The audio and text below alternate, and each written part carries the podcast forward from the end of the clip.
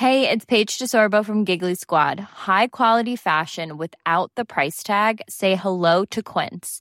I'm snagging high-end essentials like cozy cashmere sweaters, sleek leather jackets, fine jewelry, and so much more. With Quince being 50 to 80% less than similar brands. And they partner with factories that prioritize safe, ethical, and responsible manufacturing. I love that. Luxury quality within reach. Go to quince.com slash style to get free shipping and 365-day returns on your next order. quince.com slash style.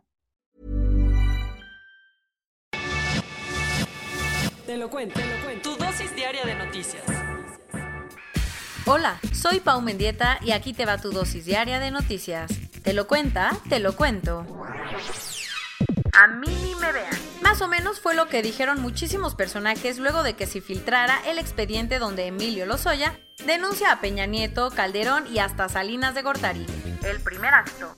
El miércoles en la noche explotó una bomba cuando se filtró la denuncia hecha por Emilio Lozoya ante la Fiscalía General de la República, FGR, el 11 de agosto.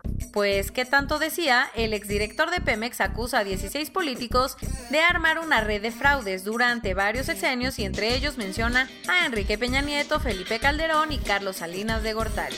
Más detalles. Según Emilio, Calderón autorizó la concesión de la planta petroquímica Etileno 21 a una filial de Odebrecht y Salinas presionó al gobierno para entregarle dinero a los legisladores panistas a cambio de aprobar las reformas estructurales, pero ahí no pararon los acusados. Lozoya dice que los ex candidatos presidenciales Ricardo Anaya y José Antonio Meade, así como los actuales gobernadores de Tamaulipas, Querétaro y Puebla, el ex senador David Penchina y hasta el exdirector de Pemex González Anaya, estuvieron implicados en los delitos. Y obvio respondieron rápido. Calderón dijo que AMLO está usando a Lozoya como un instrumento de venganza política. Ricardo Anaya hasta lo demandó por daño moral y José Antonio Meade dijo que él no tenía nada que ver. Por su parte, el exsecretario de Hacienda, Luis Videgaray, dijo que se llevaba de la patada con Emilio y que todas las acusaciones eran una mentira. En resumen, todos se limpiaron las manos. Bueno, mm, todos menos uno. ¿Quién? Enrique Peña Nieto no ha dicho ni pío, aunque Lozoya dijo en la denuncia que Javier Duarte le regaló un Ferrari a cambio de unos favorcitos. Por lo pronto, tanto la FGR como la defensa de Lozoya dijeron que ellos no filtraron el documento y ya están investigando. La política de los videos. Ayer en la noche circuló un video donde se observa a David León, funcionario de la Cuarta Transformación, entregándole dinero al hermano de López Obrador para beneficiar a Morena en Chiapas. Parece que a los políticos ya les gustó aparecer en video escándalos, y ayer el portal Latinos del periodista Carlos Loret de Mola sacó varios que dieron mucho de qué hablar. Pues que salen los videos. Se puede ver a David León, que era el titular de Protección Civil y acaba de ser nombrado por AMLO como encargado de la distribución de medicamentos, dándole dinero en efectivo a Pío López Obrador, el hermano del presidente. Según la investigación, los videos fueron grabados por el mismísimo León 2015 y son de tres encuentros que tuvo el funcionario con el hermano de Andrés Manuel, supuestamente para soltarle un dinerito para las campañas políticas de Morena en Chiapas. El tema se hizo súper viral en la noche y el propio David León tuvo que decir algo al respecto. ¿Cómo se defendió? Dijo que en esa época él era consultor, no servidor público, así que solo le echaba la mano a Morena recaudando fondos para asambleas. Pero entre que son peras o son manzanas, dijo que no tomará protesta aún en su nuevo puesto. Steve Bannon, el ex asesor de Trump, fue detenido por desviar fondos de una campaña de recaudación para construir el muro fronterizo con México. Por lo visto, el muro ni lo terminó pagando México ni los ciudadanos estadounidenses que soltaron dinero a una campaña de recaudación para mantener a los bad hombres fuera de su país. Y es que ayer las autoridades estadounidenses detuvieron a Steve Bannon en un yate frente a las costas de Connecticut.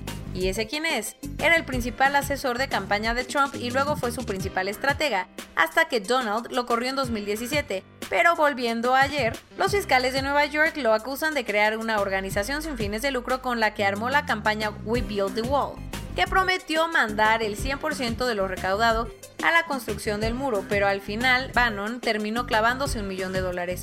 Por eso los jueces lo detuvieron junto a otras tres personas y lo llevaron directito a comparecer en una corte en Nueva York. ¿Y qué dijo? Se declaró inocente y aceptó pagar una fianza de 5 millones de dólares para enfrentar su proceso en libertad.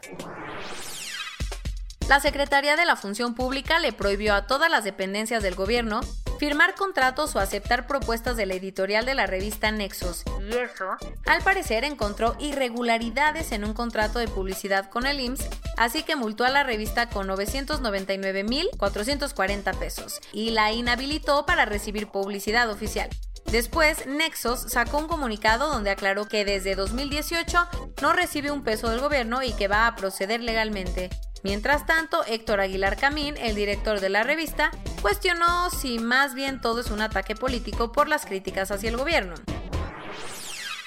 En Rusia, las sospechas de que el gobierno esté tratando de callar a sus opositores están al 100 después de que Alexei Navalny, un crítico de Putin, terminara en coma. ¿Qué pasó? Muchos creen que fue envenenado con el té que tomó en un aeropuerto de Siberia antes de abordar a un vuelo a Moscú. En el avión, Navalny se sintió súper mal y el capitán tuvo que aterrizar de emergencia. Por lo pronto, el activista está conectado a un respirador en terapia intensiva, pero todo se está poniendo más confuso porque al parecer el hospital no quiere publicar los resultados que confirmarían el envenenamiento. ¿Recuerdas el atentado en el concierto de Ariana Grande en Manchester? Pues ayer la justicia británica condenó a 55 años de prisión a Hashem Abedi, hermano de Salman, el terrorista suicida que se inmoló matando a 22 personas. Según el juez, Salman fue el perpetrador, pero su hermano formó parte integral de la planeación del ataque de 2017, ejecutado con la idea de avanzar su idea islámica completamente distinta a la que sigue la mayoría de los musulmanes. Abedi no estuvo presente durante la sentencia porque no quiso salir de su celda, en donde está desde marzo cuando el jurado lo encontró culpable. Hace poquito te contamos que 2019 fue el año más caliente desde que se tiene registro, pero si aún no estás convencido, te vas a ir de espaldas cuando ver las consecuencias de ese caluroso año en Groenlandia. ¿Estás listo? Resulta que en cada minuto del 2019 se perdieron un millón de toneladas de casquete glaciar groenlandés. Científicos alemanes hicieron la investigación y encontraron que en ese año, con todo el hielo derretido, se hubieran llenado siete albercas olímpicas al segundo.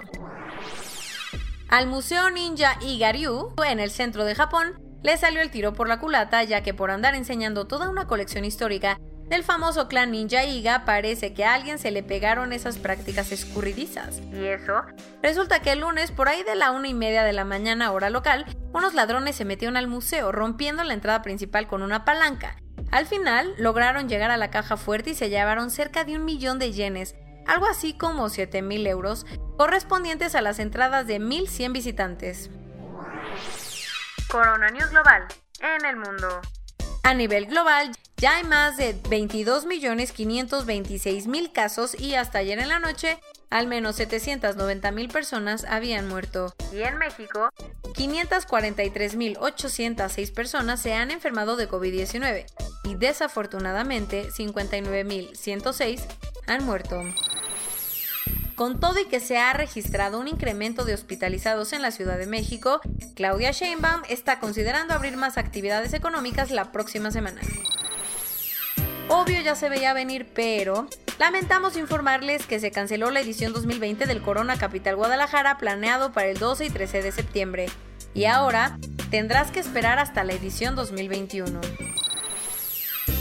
Marcelo Ebrard ya se puso de acuerdo con el gobierno de Rusia para que 2.000 dosis de la vacuna Sputnik 5 se apliquen en México como parte de la fase 3 de pruebas. Y hablando de Rusia, anunció que empezará a probar su vacuna en 40.000 personas para afinar todos los detalles antes de empezar de lleno la producción. Mientras tanto, la Organización Mundial de la Salud ya se puso en contacto con el Kremlin para obtener más información clínica después de que mucha gente dudara de su confiabilidad. Con 845 nuevos casos en menos de 24 horas, Italia registró el mayor récord de contagios diarios desde el 16 de mayo. ¿Te imaginas no tener miedo de contagiar al perro que te ayuda en la enfermedad?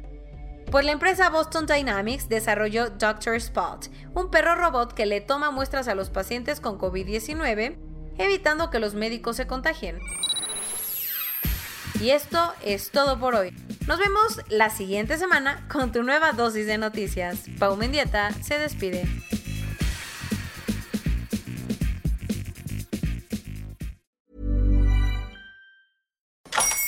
Hola, buenos días, mi pana. Buenos días, bienvenido a Sherwin Williams. ¡Ey! ¿Qué onda, compadre? ¿Qué onda? Ya tengo lista la pintura que ordenaste en el ProPlus app. Con más de 6.000 representantes en nuestras tiendas listos para atenderte en tu idioma y beneficios para contratistas que encontrarás en aliadopro.com. En Sherwin Williams somos el aliado del PRO.